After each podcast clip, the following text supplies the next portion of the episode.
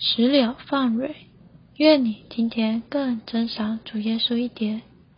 读经，空白圣经，诗篇一百一十九篇十一节。我将你的话珍藏在心里，免得我得罪你。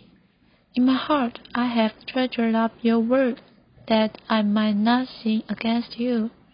Psalm one hundred nineteen, verse eleven.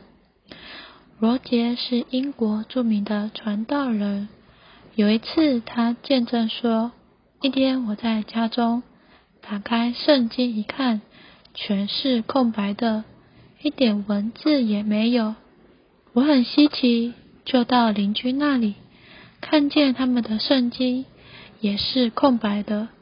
当时基督徒中就乱了起来，因为世界所有的圣经。”全都成了空白。神将他赐给人类最宝贵的话收回去了。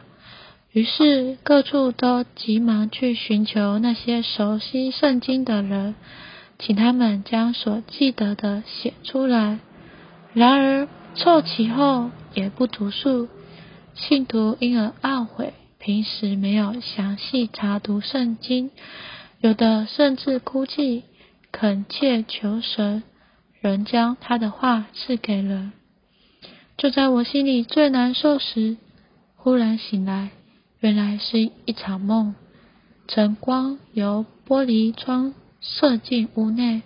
当我看见圣经摆在桌上时，我急忙下床，打开圣经一看，只见一字不缺，我便流泪感恩，前读。